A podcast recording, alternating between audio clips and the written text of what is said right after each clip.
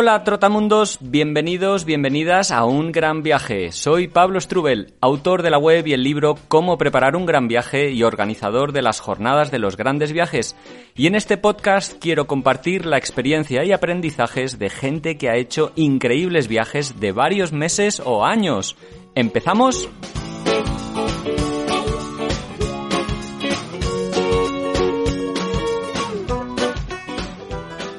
Hola, hola, hola amigos, ¿qué tal? ¿Cómo estáis? Bienvenidos, bienvenidas. Un año nuevo, un año más a los podcasts de un gran viaje. Bueno, volvemos eh, después de esta especie de pausa o menor intensidad que ha habido en Navidades. La verdad es que necesitaba un poquito de descanso. Pero bueno, he intentado más o menos seguir publicando todas las semanas y, bueno, veo que habéis seguido respondiendo y seguido escuchando los diferentes audios que he ido poniendo. Muchísimas gracias. Bueno, quería empezar dando las gracias desde luego a, las 32 personas que a día de hoy han, habéis contestado la encuesta. Eh, la verdad es que os lo agradezco mucho. Hay eh, les echa un vistazo por encima, hay ideas buenísimas, hay otras que ya estoy haciendo y que no os habéis dado cuenta, o me habéis propuesto a, personas a entrevistar que ya he entrevistado, o cosas así, pero he tomado muy buena nota de, varios consejos y reflexiones, y la verdad es que si no sabes de qué te estoy hablando, pues nada, eh, en el último podcast explicaba que he hecho una encuesta para saber cómo mejorar, qué cosas os gustan más, qué cosas os gustan menos. Eh, solicitaba, pues, bueno, vuestras ideas y reflexiones como escuchantes de mi podcast, pero también de otros podcasts. Y, y bueno, pues saber un poquito cómo, cómo intentar hacerlo más afín a vuestros gustos, pero es muy complicado, la verdad, satisfacer a todas, porque fijaos, hay gente que me ha dicho que 45 minutos debería ser el tiempo máximo y otros que me habéis dicho, no, no 90 o incluso dos horas es lo idóneo porque muchos eh, viajeros tienen muchas historias que contar y bueno, que, que es muy, muy relativo, así que todas las opiniones las voy a tomar, bueno, pues con pinzas, pero me sirven y os la agradezco mucho para bueno, para saber un poquito más de, de, de vosotros, de vuestras expectativas y de, y de cómo enfocar los programas que me queda. Me queda, varias personas habéis mencionado que echáis de menos la sección en dos palabras, que solía hacerla al final del programa con respuestas breves y concisas para saber un poquito más de los diferentes eh, personas a las que entrevisto, así que voy a intentar no olvidarme de hacerlas y voy a intentar que también la persona entrevistada reserve unos minutitos al final para poder hacerlas porque al final, bueno, eh, dependemos, no quiero molestar mucho a la, gente que estoy entrevistando, ¿no? Eh, disponemos o dispongo de su tiempo, pero tampoco es ilimitado. Entonces, bueno, voy a intentar que no se me olvide y rescatar la sección en dos palabras y hacer preguntas. Y desde luego, por ejemplo, voy a, voy a empezar algo que, me, que me, me, habéis dicho un par de personas y me parece una idea muy buena, que sería una sección con preguntas vuestras, de los oyentes, una especie de consultorio. Entonces, si me enviáis preguntas, eh, si me enviáis eh, consultas, dudas, reflexiones que tengáis y queréis saber mi opinión, ya sea de los preparativos, de trucos, de ideas, no sé, de consultas que queráis resolver, pues serán más que bienvenidas y, e intentaré resolverlas al final de cada uno de los programas. ¿Qué os parece? También, si queréis o echáis de menos que siempre haga algún tipo de pregunta a los entrevistados, pues yo que sé, que les pregunte exactamente pues qué les costó el viaje o no sé algún que alguna cosa ya más concreta que la pregunte en general pues podéis enviármela e intentaré insertarla dentro de las entrevistas. De hecho eh, en, en, la página web la manera de hacerlo más idónea sería que entréis en ungranviaje.org en, en la categoría de podcast de viajes o en la sección de podcast de viajes y ahí hay una, un, un botón que dice graba un mensaje de voz y entonces es muy fácil, le das a ese, a ese botoncito y le das a iniciar eh, la grabación, start recording, pone, y me podéis enviar vuestro mensajito que yo insertaré y contestaré pues poco a poco en los diferentes podcasts en la medida en que en que vaya teniendo la ocasión de hacerlo. La verdad es que me ha una idea muy muy divertida. Sé que otra gente lo hace, como Paco Nadal, por ejemplo, en la SER, así que me parece que puede ser de, utilidad. También, bueno, daros las gracias a todas las personas que habéis regalado nuestros libros estas navidades, ya sea el libro de los grandes viajes, que es la última publicación de, mm, que hemos escrito Iciar y yo para Geoplaneta, o el, el, el gran clásico Cómo preparar un gran viaje, que es nuestro primer libro y el libro más práctico de todos para todos aquellos que sueñan con hacer un gran viaje como estos. Varias personas nos habéis enviado fotos o las habéis compartido en redes sociales eh, de esos regalos que han traído los reyes o Papá Noel o el Niño Jesús, que, quien sea que lo traiga, el Lorencero, el, el tío, en fin, muchísimas gracias por haberos acordado y haber elegido estos libros que nos hacen tanta, tanta ilusión. Y también gracias a los que ya estáis haciendo, os estáis animando a apoyar económicamente el podcast unos cuantos desde el inicio de este año. Así que como propósito de año nuevo os lo agradezco un montón. Si no sabes de qué estoy hablando, pues eh, es la posibilidad de apoyar a partir de 1,99 euros al mes, ya sea por la plataforma iVoox o por Patreon, pues es la manera de agradecer económicamente mi trabajo y contribuir pues a la continuidad de él en el tiempo, ¿no? Ya sabéis que además intento pues agradecer vuestro apoyo creando algún contenido extra una vez o dos veces al mes y que solo está disponible, lógicamente, pues para aquellos que hacéis ese esfuerzo económico eh, cada mes, pues para agradecer mi trabajo. Eh, si no podéis, no os viene bien, ya sabéis que la mayoría de los podcasts son en abierto y son gratuitos, así que bueno, os estoy agradecido igualmente por la escucha y, muchos de vosotros sé que pues lo compartís en redes sociales, lo compartís con vuestros amigos y eso en sí mismo ya es una ayuda, así que mil gracias. Y bueno, antes de empezar, simplemente recordaros que en la descripción de este programa estarán los enlaces para que podáis eh, enviarme un audio o apoyar económicamente el podcast o bueno, estas cosas que he mencionado ahora.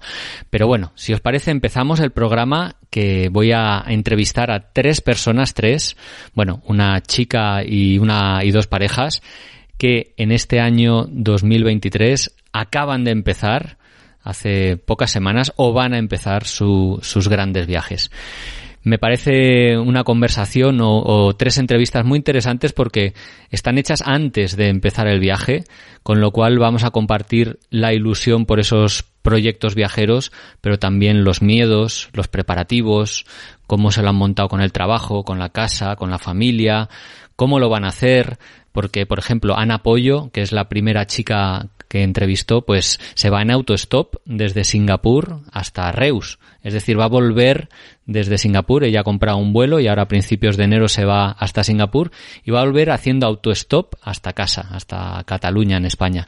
En cambio, las otras dos parejas, Alex y Alba, por ejemplo, están viajando ya en furgoneta desde, desde Cataluña y lo están haciendo por Europa.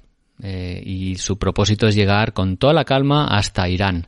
Ellos van trabajando en ruta también, están viajando con una perra, un perro, ahora no recuerdo muy bien, y, están, bueno, viajando bueno, de una manera muy pausada. Y por último, Nati y Leo, la otra pareja de argentinos en este caso, ellos están viajando en un 4x4. Eh, su viaje pretende ser más aventurero, más lejano en el tiempo y en la distancia porque pretenden desde Valencia a España, donde están viviendo o donde vivían hasta ahora, eh, llegar hasta Indonesia, ni más ni menos. Entonces va a ser un, un viaje, bueno, tremendo, largo, emocionante y en el podcast como Alex y Alba y como Ana pues nos cuentan eso, cómo se han preparado este viaje, cómo han adaptado un poco en su caso el coche, cómo lo han hecho con los trabajos algo que, bueno, que yo creo que resulta muy interesante, estés o no estés soñando con algún gran viaje, pero en todo caso que es algo que nos va a ilustrar mejor cómo es esa etapa previa a, un gran viaje, cómo se siente, cómo se vive, cómo se prepara uno y una para, para, emprender un gran viaje. Así que si os parece, me callo ya, como digo en otras ocasiones, y os dejo con estas tres personas o parejas que van a compartir sus sueños viajeros, sus proyectos viajeros y os dejaré en la descripción eh, y en la entrada que haré en el blog de ungranviaje.org pues todos los enlaces a sus redes sociales, a su página web o incluso al podcast porque Alex y Alba están haciendo un podcast que se llama Van por el Mundo. Así que, en fin, podréis escucharles y seguirles en sus aventuras desde ya mismo. Un saludo, espero que os guste mucho este podcast y si es así, pues ya sabéis, por favor, darle al me gusta, al like, compartidlo, poner una reseña en Apple Podcast, en fin, todas estas cosas que hacen que, lleguemos un poquito más lejos. Y si os animáis a compartirlo en vuestras redes sociales, en Stories, por ejemplo, en Instagram, pues etiquetadnos, porque así lo compartimos, que nos da mucho, mucho gusto. Eh, nuestra cuenta es ungranviaje.org o ungranviaje-org. Venga, un saludo, ya me callo. Hola Ana, ¿qué tal? ¿Cómo estás? Hola, buenas, pues estoy genial, la verdad, muy bien. Bueno, a mí me hace muchísima ilusión conversar hoy contigo porque, bueno, compartir ilusiones viajeras, proyectos futuros, bueno, es algo ilusionante. Cuéntanos qué viaje te dispones a hacer.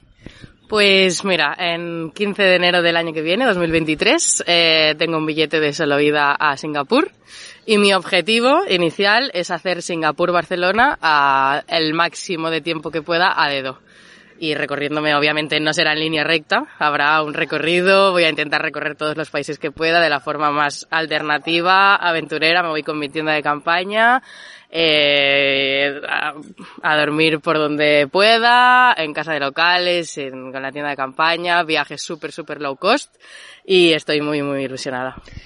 ¿Es la primera vez que vas a hacer un viaje haciendo autostop, así como principal medio de transporte? Sí, he hecho autostop otras veces, pero tanto tiempo y tan largo y sola eh, es la primera vez.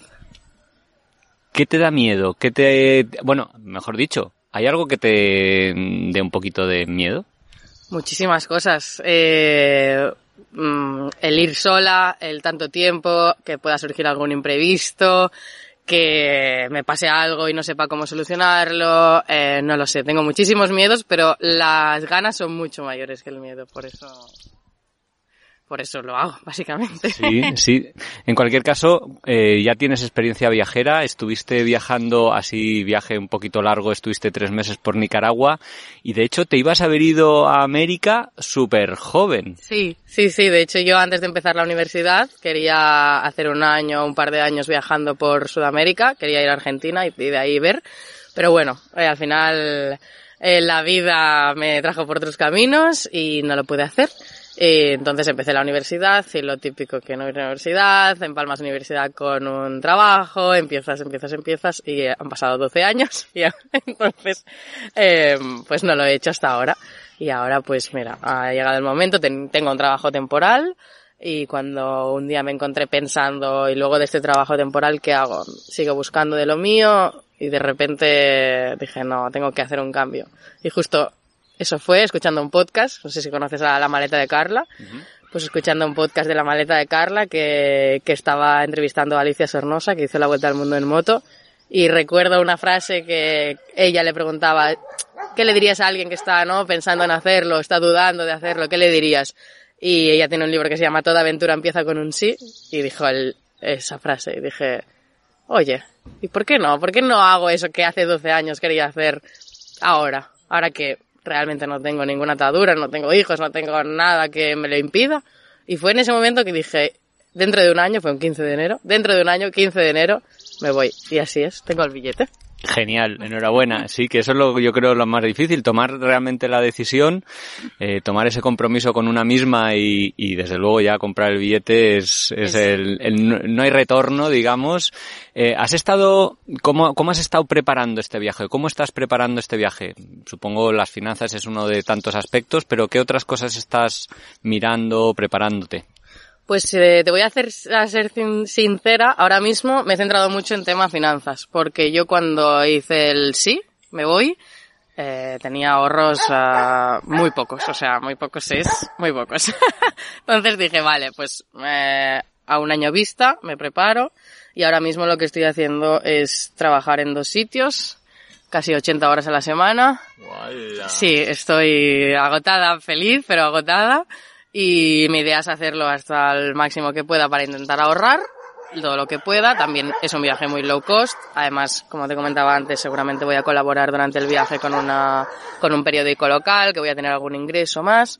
Y a nivel finanzas eso es lo que estoy haciendo. Y a nivel viaje, te voy a ser sincera, solo tengo el billete de ida. Ahora mismo no me estoy planteando tengo un poco de ruta a lo que quiero ver, pero no quiero, ni me lo estoy haciendo ni de momento quiero plantearme nada, porque primero que aún faltan siete meses y luego que hay mucha gente me pregunta, ¿vas a ir a la India? ¿Vas a ir a Myanmar? ¿Vas a...? Pues que claro, mm, como va a ser un viaje muy lento, cuando llegue a lo mejor queda un año y medio para que llegue y cuando llegue, no sé, entonces no, no quiero prepararme mucho.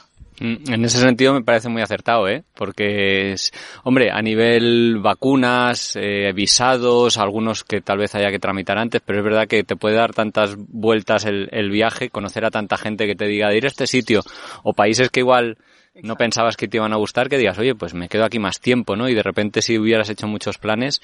De todas maneras, ¿hay algo que te haga especialmente ilusión en ese recorrido desde Singapur hasta Barcelona? ¿Algún país, alguna cosa concreta que te gustaría sí o sí visitar o alguna cosa que hacer, alguna actividad o algo?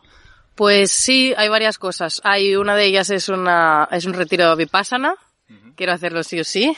Y luego también quiero hacer algún tramo en bicicleta. Me gustaría hacer, es algo que me he planteado, no sé si lo voy a llegar a hacer, pero mi idea era comprar una bicicleta en Bangkok y unir Bangkok y Ho Chi Minh, que son unos mil y pico kilómetros, pasando por Camboya en bicicleta. Entonces venderme la bici en, en Vietnam. Eso me gustaría hacerlo, es algo que está en mi mente, pero, sabes, que es todo tan, volátil que a lo mejor llego a Bangkok y de repente me voy al norte de Tailandia y luego en vez de hacer la ruta que tenía pensada por Camboya y Vietnam termino haciendo norte, no lo sé. Entonces, eh, Nepal tengo muchas ganas de ir. Siempre digo que si al final no puedo unir Singapur, Barcelona a dedo, al menos a Nepal me gustaría llegar sí o sí. Es como el objetivo, que es como un poco, no mitad de camino, pero ahí está. Entonces Nepal es, el, es uno de los sitios que tengo muchas ganas de ir. Y luego también mucha gente me pregunta por India. Y India, bueno, yo siempre digo, depende. Cuando llegue en la frontera, depende de cómo esté mentalmente, porque también llevaré seguramente mucho tiempo viajando. India es un país que o lo amas o lo odias. Bueno, iremos viendo, no lo sé. ¿Ya conoces algún país de la zona? ¿Ya conoces esa cultura asiática a la que te vas a exponer? Eh, en Asia he estado en, he estado en Tailandia, he estado en Indonesia y por trabajo estuve en una empresa que fui muchas veces, muchas veces a, China, pero por trabajo es muy diferente. Y, o sea, sí, la, la cultura la conozco, y, pero bueno, solo de los países que voy a visitar solo he estado en Tailandia. Así que con muchas ganas de conocer el resto, la verdad. ¿Y no te apetecía más hacerlo al revés? ¿Irte como alejando de casa en vez de volviendo a casa? Pues me lo planteé, pero la verdad es que el tema autostop, eh, siempre mucha gente me ha dicho que es mucho más fácil allí. Y de hacer, eh, la gente te para más, es como, es otro, en Europa es más complicado, porque creo que tenemos a lo mejor un poco de la cultura, por ejemplo en España, yo he hecho autostop en España es complicadísimo, eh, tenemos como metido en la cabeza la desconfianza, lo desconocido, la gente es mala por naturaleza, y eso que yo soy una chica una chica sola y que además, o sea, tampoco se me ve peligrosa, ¿no? O sea, es normal. Pues si, si así me cuesta, imagínate gente, chicos, mucha gente que me ha parado, me ha dicho si fueras un chico no te hubiera parado, dos chicos, imposible. Entonces, yo creo que en Europa es mucho más complicado y el tipo de viaje que yo quería hacer lo veía como más fácil al revés. Y aparte, tener como el punto de red, sabes, como el punto final casa, es como un objetivo que te va hace como acercando más a, no lo sé, mentalmente como que, mira. Y además vi el viaje de un chico que se llama Roberto también, de, se llama Tras mis pasos, que lo está haciendo en bici. y vi eso y dije, cuando vi su viaje dije, esto es lo que yo quiero hacer. Él lo hizo desde Malasia. Y dije, esto es lo que yo he hecho. Estaba hablando con él. Dije, yo quiero hacer algo así. Me gustaba la idea como de ir volviendo a casa poco a poco. Y hablando de casa, ¿qué te ha dicho la gente, tu entorno, tu familia, tus amigos? ¿Te han dicho que estás loca? Que, bueno, ¿cómo, se han tomado la noticia? Eh, bueno, eh, nos han sorprendido mucho, sobre todo mi familia, como ellos ya sabían yo lo que quería hacer cuando era más jovencita. Mm, no es que se hayan sorprendido, pero bueno, preocupados. Preocupados sobre todo por el hecho de irme sola, por el tipo de viaje que quiero hacer pero preocupadas, pero también ellos también me conocen, saben que bueno, que yo tengo cabeza, entonces eh, están ahí, ¿no? Obviamente preocupados. Eh, mi madre se lo tomó bien. Estoy sorprendida de, de, lo bien que se la ha tomado en general la gente. Sé que he tenido algún amigo que me, que me... Tuve una discusión con una amiga que no me paraba de decir te van a matar, te van a matar, te vamos a encontrar en una cuneta muerta. Y dije, bueno, ya está, ya porque me voy de viaje y, a ver, ese, ese feedback no es, no ayuda, ¿sabes? O sea, no es positivo y no, basta. Entonces ya dijo, vale, perdón. Eh, y nada, pues hay gente que no lo entiende y hay gente que me dice que soy loca, pero como me conocen, saben cómo soy, es como, bueno, es que eh, lo vas a hacer y eres así sabemos que te va a gustar, entonces para adelante. Sí, qué diferente es compartirlo con gente que ya lo ha hecho, desde luego, un viaje largo, o otros amantes de los viajes que te dicen, sí, qué guay, ¿por dónde vas a ir? ¿Cuánto tiempo? Tal que con gente que, bueno, no sé, que, que no tiene esa, esa pasión compartida por nosotros y que tal vez le ve muchos peros a, a, una, a un viaje que, que, es tan importante para nosotros, ¿no? Y que nos va a hacer crecer además y, en fin, eh, seguro que va a ir súper bien. Y me gustaría preguntarte también, eh, ¿en qué condición, o sea, tú, mm, o sea, em, nos me has contado un poquito del trabajo, del dinero, qué estás haciendo con la casa, con tus pertenencias, cómo, eh, qué estás, bueno, cómo te estás organizando para, para irte. Pues tengo suerte porque no tengo apenas pertenencias, entonces estoy de alquiler, pues voy a dejar el piso de alquiler, los muebles casi todos son del piso, alguna cosita la voy a vender, eh, tengo una furgoneta que también la voy a dejar a otra persona, entonces eso es todo por, por mi parte son todas mis pertenencias, me voy a ir sin ningún peso, sin ninguna atadura, como si dijéramos, voy a dejar todo atrás y no tengo ni hipoteca, no tengo nada. Entonces, eso es lo que voy a hacer. Estamos en la Meeting Camper y he visto que tenías un puestecito con artesanías que haces tú. Eh, ¿Tu idea, tal vez a lo largo del viaje, es intentar buscar financiación vendiendo eh, artesanía o te vas con los ahorros que tengas y a, disfrutar del viaje sin preocuparte de los ingresos? Porque nos has dicho que no sabes por cuánto tiempo te vas. Pues no creo que venda artesanía porque sería, supondría llevar bastante, voy en mochila, entonces el nivel, el tema peso y espacio es importante, sobre todo también porque llevo tienda de campaña y todo el tema de, de acampar. Entonces, no creo que venda artesanía en el viaje, mi intención mi trabajo original es, podría ser 100%, eh, podría vivir trabajando, pero al menos el primer año de viaje no quiero estar preocupada por eh, trabajar. Me voy a ir con todo lo que pueda ahorrar, que no sé cuánto será, ya lo veré. Eh, y aparte con una colaboración, espero, más o menos estable con un periódico local que les ha interesado mucho mi experiencia, entonces quieren que vaya escribiendo un poco y les vaya explicando y a, cambio de una pequeña remuneración que, aunque sea pequeña, ahí va a ser, mmm, por el presupuesto que yo tengo, la verdad es que me va a salvar bastante. Y esa es la idea. Y a mí también me gusta mucho comunicar, mmm, me gusta mucho encontrar historias eh, y descubrir nuevas nuevas formas de vivir y explicarlo, entonces creo que va a ser un buen match. Ahora que dices esto precisamente, bueno, ¿en qué periódico va a ser? ¿Dónde te podremos leer? Y supongo que también tienes redes sociales y, pueden, para poder seguir tu viaje quien esté escuchando este podcast. Pues el periódico es eh, Reus Digital, que es de un pueblo de Reus, yo vivo cerquita de allí. Eh, y supongo que voy a empezar en diciembre con los previos al viaje y a partir de enero eh, con el viaje y mis redes sociales, de hecho me las creé ayer, y mis redes sociales Nomad Pollo, que es Pollo con Y, que es mi apellido, que todo el mundo me llama Pollo, me llama Ana Pollo y todo el mundo me llama Pollo. Entonces, para mí es como mi, mi identificación. Me siento mucho más identificada con Pollo que con Ana. Entonces, creo que tiene mucha más potencia Pollo también. Y ahí me podéis encontrar Nomad Pollo y, y en Reus Digital a partir de diciembre, supongo. Tengo que ver. Genial, pues en, los en la descripción de este podcast colgaremos estos enlaces por si alguien no los ha tomado, no ha tomado nota. Y Ana, muchísima suerte. No sé si algo que quieras añadir a modo de cierre, pero te agradezco desde ya el tiempecito que nos has dedicado a compartir este, este proyecto apasionante e ilusionante. Pues nada, muchas gracias a, a, ti y también muchas gracias a las jornadas de los grandes viajes que organizáis, porque realmente han sido una inspiración muy grande, tanto el año pasado como este, que yo creo que tanto a mí como a muchísima gente nos ha hecho clic dentro de algo a partir de ahí y, y jo, que un clic para, para empezar a cumplir sueños y es muy guay lo que estáis haciendo. Muchas gracias a vosotros. Uy, a ti, a ti, qué verdad. Uy, me estoy sonrojando, vaya. Qué vergüenza iba a decir. Que nada, eh, seguiremos tus pasos como los de Roberto tras tus pasos y, y nada, muchísima suerte. Muchísimas gracias, Pablo.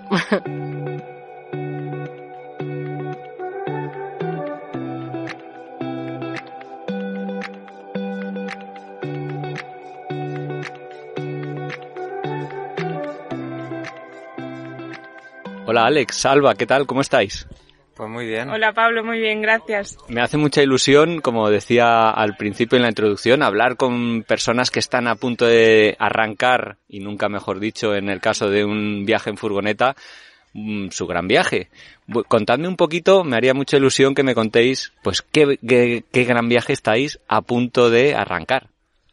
Pues mira, nosotros ya llevamos tiempo eh, viajando de mochileros durante nuestras vacaciones en los trabajos y así, pero vimos que, que eso se nos, se nos quedaba, quedaba corto. corto. Y cada vez más pues teníamos antes una furgo pequeñita y, y, vieja, íbamos haciendo nuestras escapadas y demás y también pues nos gustaba ir con nuestra perrita, con Nala y bueno, y nos entró el gusanillo viajero y al final pues decidimos comprarnos esta furgo en diciembre de 2020 para empezar pues este gran viaje cuando pudiéramos y al final pues ahora queremos ir dirección Turquía queremos estarnos allí una temporada larga pero antes de llegar allí eh, sí que nos gustaría estar por la zona del norte de Italia, por la zona de los Dolomitas, también nos gustaría hacer la ruta de, del Mont Blanc y la verdad es que no tenemos un plan del todo definido, sí que tenemos claro que queremos hacer estas cositas concretas, visitar estos sitios y después pues un poquito lo que surja durante la ruta. ¿Fechas de partida? Pues sí, tenemos, sí. sí, sí, tenemos el día 15 de julio, que, que sí, ya nos vamos, el 15 de julio. ¿Y qué vais a hacer con los trabajos, vuestra casa, vuestro, yo qué sé, lo que se queda aquí? Bueno, de hecho dejamos nuestros trabajos ya el año pasado, él en julio y yo a finales de septiembre, con la intención de salir con la furgo, pero vimos que no podíamos salir en ese momento ya que teníamos nada, el suelo y poco más. Así que bueno, decidimos ir a hacer el camino de Santiago desde Montserrat durante dos meses y luego a la vuelta pues ya nos pusimos a tope con, con la camperización. Así que bueno, pues dejamos nuestros trabajos para empezar este gran viaje. ¿Y vuestro entorno qué os ha dicho al respecto? Porque dejar los trabajos y una carrera profesional, no sé, no sé. Yo, yo creo que depende de la familia, ¿no? Yo creo que de la familia de Alba En se lo esperaban caso, un poquito sí. más. Mi madre hasta me dijo, ah, bueno, pero te vas cerca, es aquí, en. Europa. Y en cambio la mía, pues bueno, sí que es verdad que yo creo que los padres quieren lo mejor para nosotros, ¿no? Y lo típico que dices, ¿cómo vas a dejar un trabajo fijo para irte a viajar si tampoco sabes cuándo vas a volver, si tampoco tienes una idea exacta del viaje? ¿Qué estás haciendo? Entonces, a mi familia sí que le ha costado un poquito más, pero al final, no sé si lo han entendido, pero al menos lo han respetado. Bueno, esta furgo donde nos encontramos es la que vais a usar en el viaje. Me gustaría que mm, la describierais un poquito. ¿Qué características tiene para los oyentes que tal vez no conozcan de furgonetas demasiado? Pues es una furgo mm, pequeñita realmente. Para que os hagáis una idea, yo mido un 80 y yo no que podéis ver, Alba unos 60 y... 62 y sí que que Justita. justita. Y lo que hemos intentado es eh, aprovecharlo lo máximo posible. Eh, no somos grandes cocineros, pero sí que nos gusta cocinar, entonces queríamos tener una encimera más menos grande.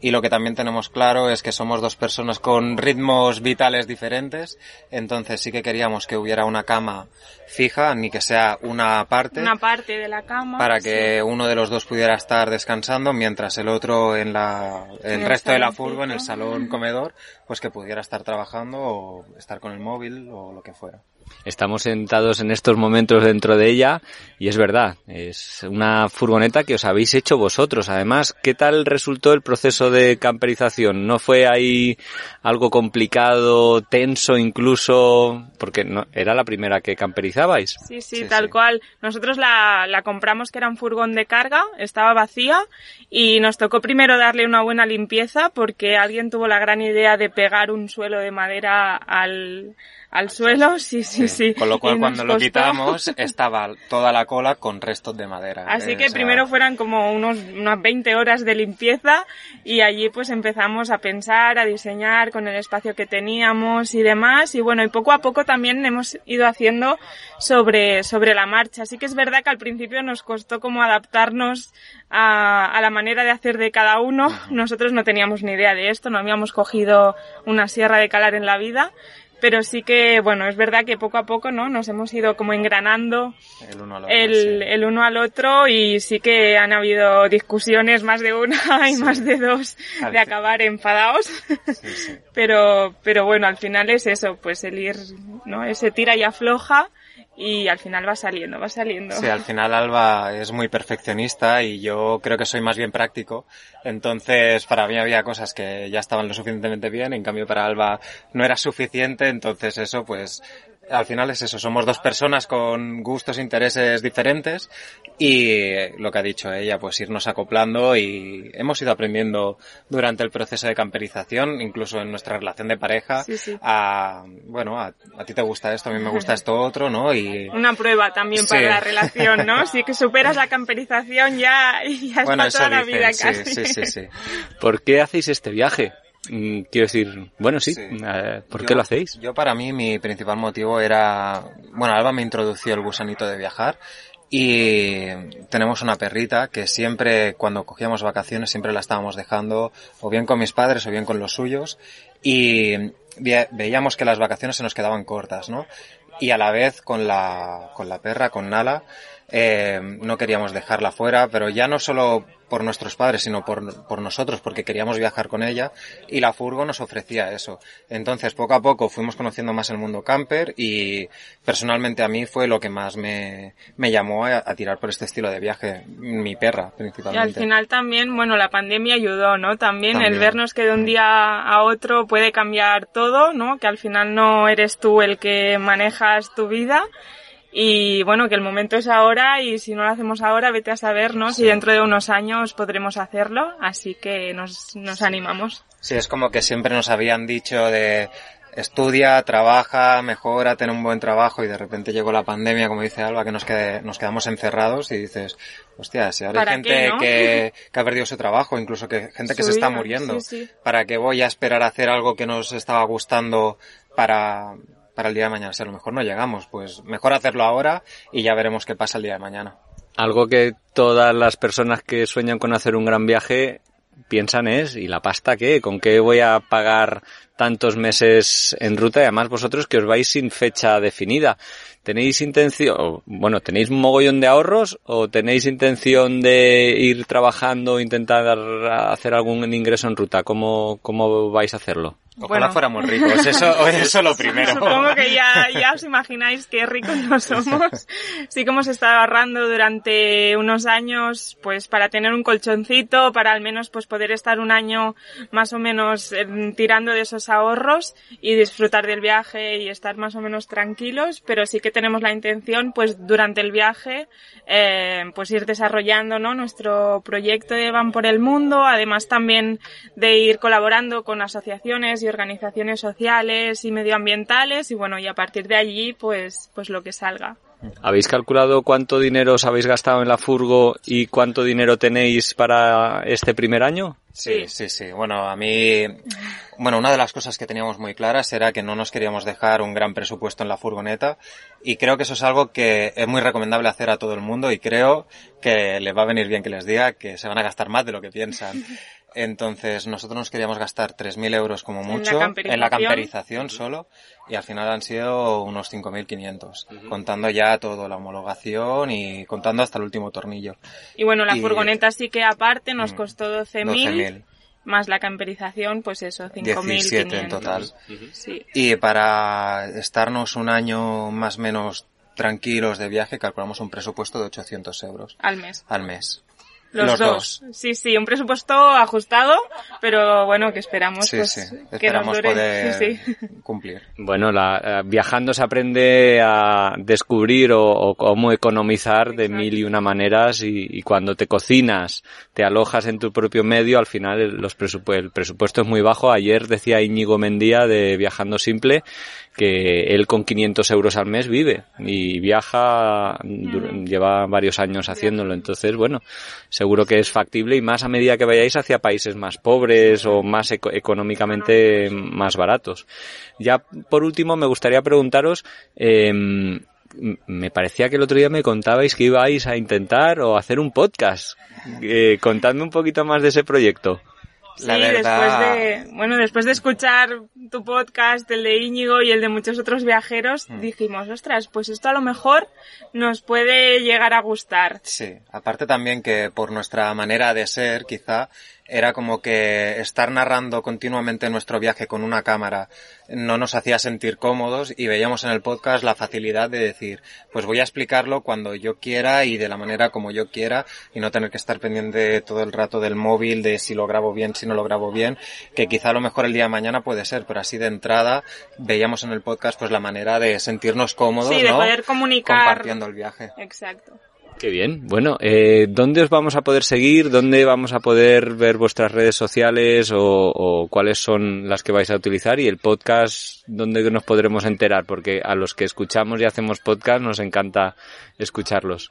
Pues de momento nos podéis seguir en Instagram y en TikTok con van en van barra baja por el mundo y bueno, estamos acabando de construir nuestra página web donde tendremos también un blog que iremos escribiendo y allí pues vamos a avisar, ¿no? Cuando vamos a sacar el podcast. Seguramente lo sacaremos cuando partamos a partir del 15 de julio. Así que nada, estar atentas y atentos y, nos vemos por, por allí. Bueno, sobre todo no os olvidéis de disfrutar, que eso es lo más importante y ya el resto de cosas y contarlo y, y compartirlo ya es casi casi diría secundario. Sí, sí, totalmente. Sí, la verdad que sí, que hay veces eso, que si haces un viaje no es para disfrutarlo, y si se puede compartir, pues genial también. Sí, sí.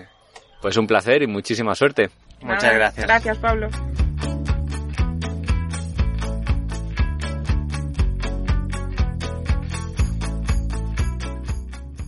Hola Nati, hola Leo, ¿qué tal? ¿Cómo estáis? Hola Pablo, muy, muy bien. acá contentos, disfrutando de la meeting, que es algo que la verdad que no, nos cambió mucho eh, y hoy queremos venir a devolver eso acá este fin de semana y compartir lo, lo que fue para nosotros el año pasado y la organización de nuestro viaje en sí. Que nos Un montón. Vamos ahí, vamos a ponernos ahí, vamos a entrar en materia. En Nati, cuéntanos qué viaje, qué gran viaje estáis arrancando y prácticamente en estos días en este encuentro. Bueno, nuestro viaje, a ver, lo único que está súper claro y concreto es el punto de partida, y el punto final. Salimos desde Valencia, que es donde estábamos viviendo nosotros, hace dos años y medio, y, la idea es llegar a Bali, por tierra.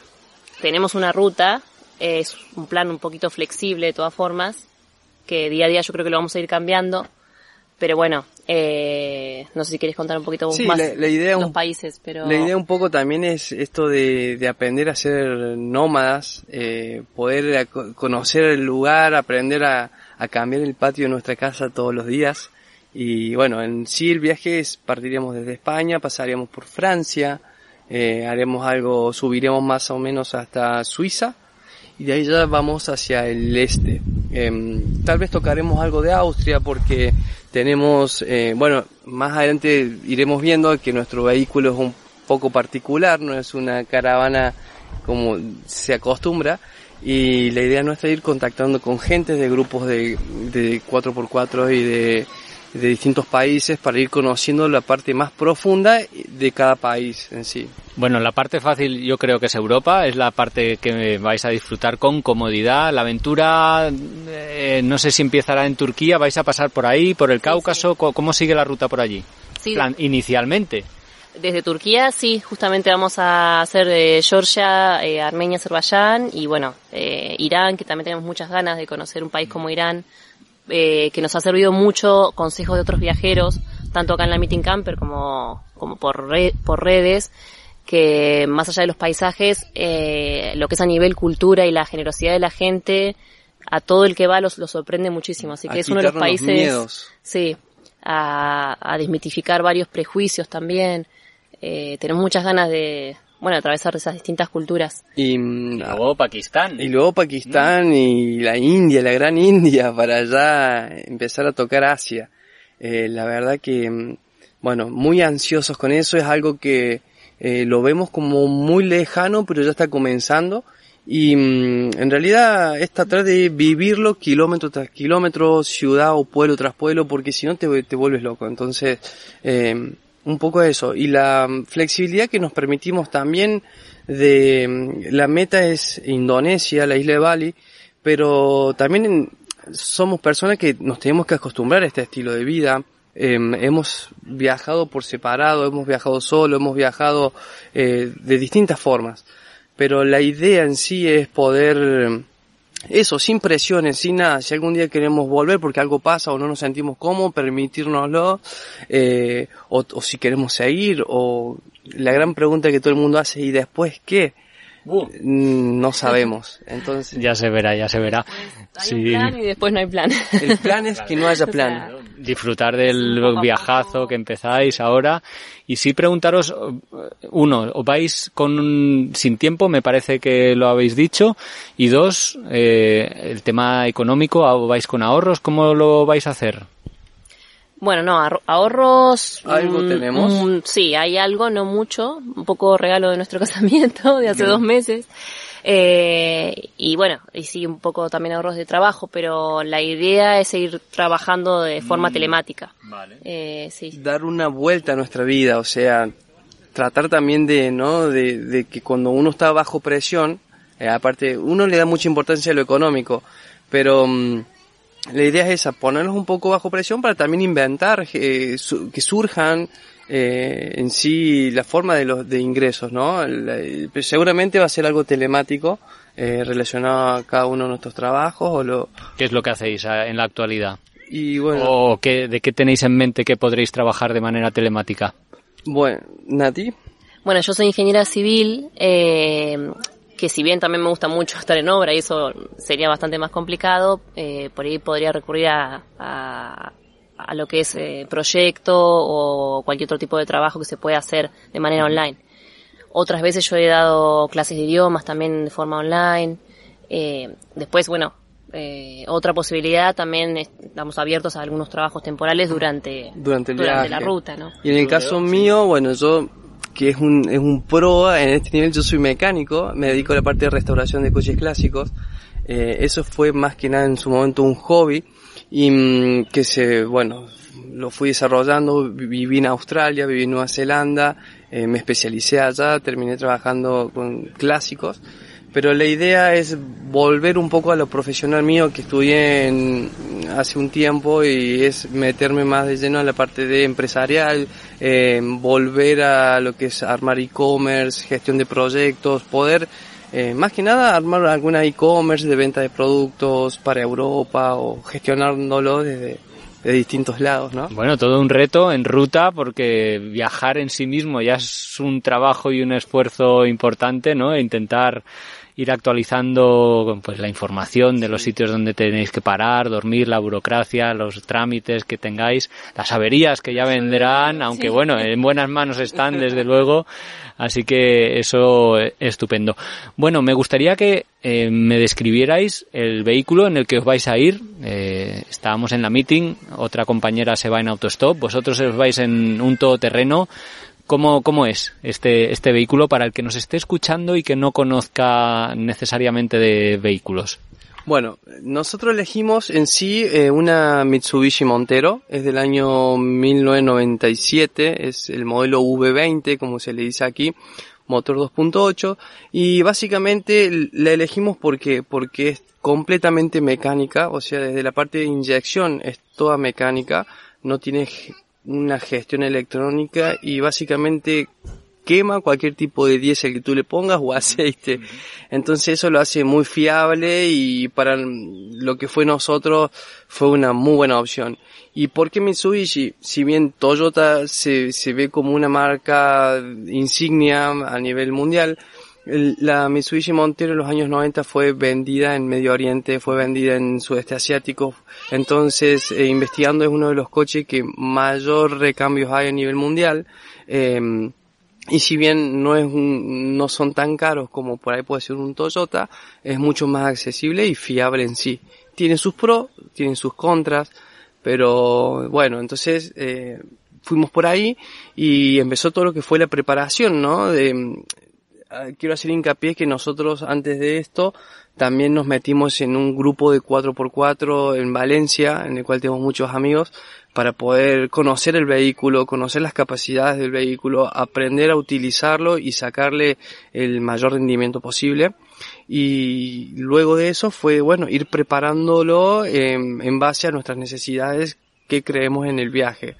Entonces eh, se le elevó la suspensión un poco, elegimos unos neumáticos que sean mixtos, tanto como por un poco de barro, eh, tierra, nieve, asfalto, ya que cruzaremos distintos tipos de clima.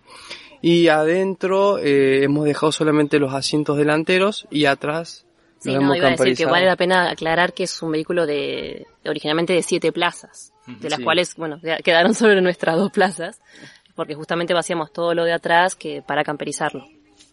Y bueno, eh, en, cuanto a eso, justamente decidimos nosotros eh, ponernos ahí, hacer todo un amoblamiento, eh, pensarlo, hacer los, eh, cada compartimento en base a nuestras necesidades, como decía Leo, y aprovechando al máximo cada espacio, cada rinconcito. Y bueno, todavía estamos en eso, adaptándonos a, a los distintos espacios. Claro, en, en relación a, a, otros vehículos para hacer viajes como puedan ser las furgonetas, en vuestro caso, eh, la conducción sí que es dentro de la cabina, eh, tenéis la, una cocinita extraíble, tenéis armarios, pero para dormir habéis puesto eh, tienda en el techo, si no me equivoco. Sí, de hecho, eh, cuando vinimos a la Meeting Camper el año pasado, eh, todavía estamos con la idea de dormir dentro eh, de del, coche. del coche. Y, y, bueno, a raíz de varios consejos llegamos a la conclusión de que era mejor invertir en la tienda de techo por una cuestión de practicidad y de ganar espacio dentro del coche. Y la verdad que estamos súper contentos. Sí. ¿Qué otros motivos hay para dormir arriba? Mm, sobre todo, sobre todo el espacio. Sí, y el, el tema de, de, la practicidad de abrir la tienda y tener prácticamente ya, por decir una forma, el dormitorio listo. Mm, mm. Eh, de todas formas, también diseñamos todo el mueble hasta el nivel de, inferior de, de, los vidrios, como para que si por alguna razón no, no pudiéramos dormir en la tienda de techo, pudiéramos eh, dormir dentro del eh, coche. Claro, estemos cómodos también dentro. Sí, y mm, bueno, eh, básicamente es, eh, la cocina está atrás y sí también cabe destacar que nuestra vida va a estar por fuera del coche, no como en otros coches claro. de, de, viaje que uno puede desarrollar adentro. Entonces, eh, invertimos en un buen toldo de calidad en el cual podemos a, acoplarle un cerramiento que tiene las cuatro paredes y el piso impermeable para días de lluvia, para días de nieve, tener eh, 6 metros cuadrados de poder estar de pie, poder estar eh, haciendo cosas. Entonces... Buenísimo, buenísimo. Sí, sí, no, la verdad es que está eh, precioso el coche, se ve bien armado. Estamos hablando ahora debajo precisamente de este toldo que comentas y me gustaría preguntaros un poquito más por la parte emocional, ahora que un poco de, de bueno de los miedos de, de o sea ¿qué, qué, os, qué se os pasa por la cabeza ahora de todo lo que tenéis por delante no os preocupa nada a ver, es una, a ver, una mezcla de emociones. creo un... que venimos viviendo sí muchas eh, cosas. muchas cosas. Principalmente fue porque en sí eh, nos decidimos al 100% de este proyecto hace un año y dos meses prácticamente que tomamos la decisión de decir bueno nos vamos, pusimos una fecha, ya que todos los viajeros siempre nos recomendaron, pongan una fecha, porque si no, no se sale. Entonces, pusimos no un día, sino un mes, que en este caso fue el mes de mayo, que ya ha, ya ha pasado. Y, y bueno, y este año, eh, fue bastante duro, fue bastante duro por una cuestión de trabajo, juntar dinero, eh, ir como dejando lo que hacemos nosotros para justamente tratar de cambiar la parte nómada y, y eso genera mucha ansiedad, eso genera mucha ansiedad eh, que creo que no nos dejó tiempo a otra cosa y recién hoy es nuestro primer día ya de viaje eh, y, nos, y es como que quedamos hiperactivos de todo lo que venimos haciendo estos últimos meses. Sí, es como que de alguna forma estamos eh, sin parar, organizándonos constantemente, viendo qué falta, qué esto, qué el otro. Y en los momentos en los que realmente hemos estado muy cansados también, lo bueno es que siempre estuvimos enfocados en el objetivo de nuestro proyecto, de nuestro sueño, que antes por ahí parecía muy inalcanzable. De hace un año que empezamos, que decidimos y, y bueno, yo le dije a Leo, sí, bueno, sí, el momento es ahora. lo hacemos. Y ahí empezamos a invertir muy a poquito y que compramos un día la, la nevera y otro mes otra cosa y así de a poco. Y hoy estar acá, de repente, o miramos para atrás y vemos todo lo que hicimos hasta ahora y parece increíble. Eh... Y, creo que hemos superado las expectativas que teníamos, o sea, eh, ver esto hoy, creo que si, si, lo contamos al Leo y a Nati de un año atrás, como diciendo, ustedes van a tener este coche, van a hacer esto, eh, creo que no se lo creeríamos. Claro, porque vosotros este coche ah, lo habéis comprado para el viaje o, o ya lo teníais y habéis utilizado. Sí, lo teníamos, eh, el día que lo compramos, más o menos sabíamos que queríamos viajar. Un poco, o, salidas de fin de semana, no a este nivel, pero también conocíamos los potenciales de, los, de las mentes locas que tenemos nosotros y que había la posibilidad que quisiéramos llegar a China en el coche. Eh, no es el caso de China, pero sí Indonesia. Había una idea vaga, digamos, que también Leo la terminó de concretar un poco la ruta y la idea durante la cuarentena. Mm. Eh, cabe decir que también todo ese cambio de vida y todo lo que, bueno, todo lo que vivimos influyó mucho, influyó mucho en, esta decisión. Nosotros venimos trabajando también mucho en una rutina de estar trabajando muchas horas por día y que, que bueno, como te contábamos antes, también este viaje es, a, la vez es como un parar un poco eh, y decir, bueno, para dónde queremos orientar nuestras vidas, qué es lo que queremos hacer. Eh, él, como decía, terminar su máster, yo también querría hacer algunos cursos de capacitación y poder eh, reorientarnos a, a buscar lo que nos hace felices realmente. Sí, sí, porque un, día creo que nos dimos cuenta eh, en casa, los dos cansados volviendo de trabajar, que, que se nos pasaba el tiempo y no nos podemos disfrutar como pareja. Y, y creo que a los dos eh, nos hizo un clic el hecho de decir, ¿por qué? ¿Cuál es el objetivo? ¿Estamos yendo a trabajar porque hay que trabajar o qué queremos hacer? Y bueno, y ahí surgió esto. Esto enlaza un poquito con mi última pregunta, que sería eso, ¿cómo, por qué surge esa necesidad de hacer este viaje? ¿Ya erais viajeros antes? Habéis mencionado que sí, pero ¿de dónde se mete ese sueño loco de irse casi a cruzar medio mundo hasta, hasta Bali? Bueno, lo de viajeros sí, éramos muy viajeros los dos. Antes de conocernos, habíamos viajado separadamente.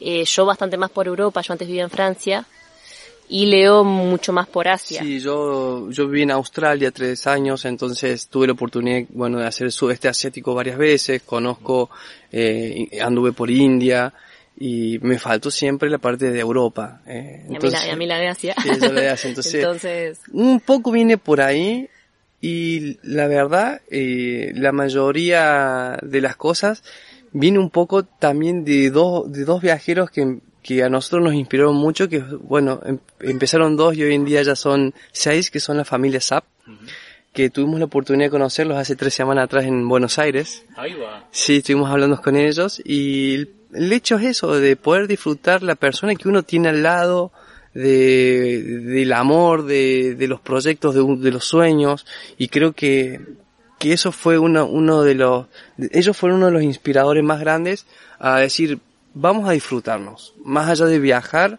disfrutar la persona que tienes al lado. Y bueno, eh, unimos todo, hicimos una ensalada dentro de un bol y salió esto. bueno, pues que así sea, muchísima suerte. Lo último que me quedaría es para los oyentes que estén ahora curiosos por saber cómo se desarrolla el viaje, dónde y cómo van a poder hacerlo, porque imagino que tendréis una página web o redes sociales. ¿Cómo, cómo podemos unirnos a vuestro viaje? Eh, bueno, por ahora tenemos eh, el Instagram, es que es Lions Overland 4x4.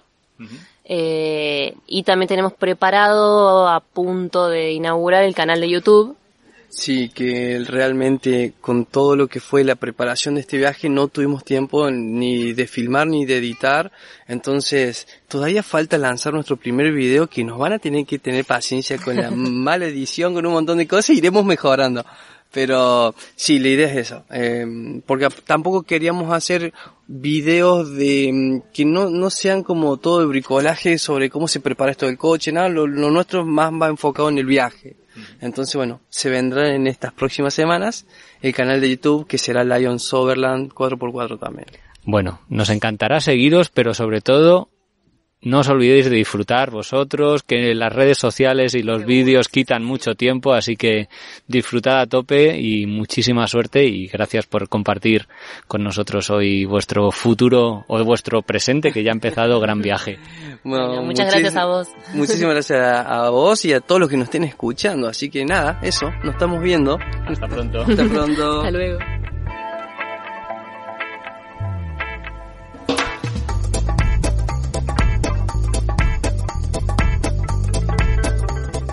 Y esto ha sido todo por hoy. Os quiero dar las gracias por haber escuchado hasta aquí. Si os ha gustado mucho, compartidlo, dadle al like o, bueno, poner cualquier comentario que os parezca relevante porque eso nos da mucha energía y ganas de seguir adelante con este proyecto.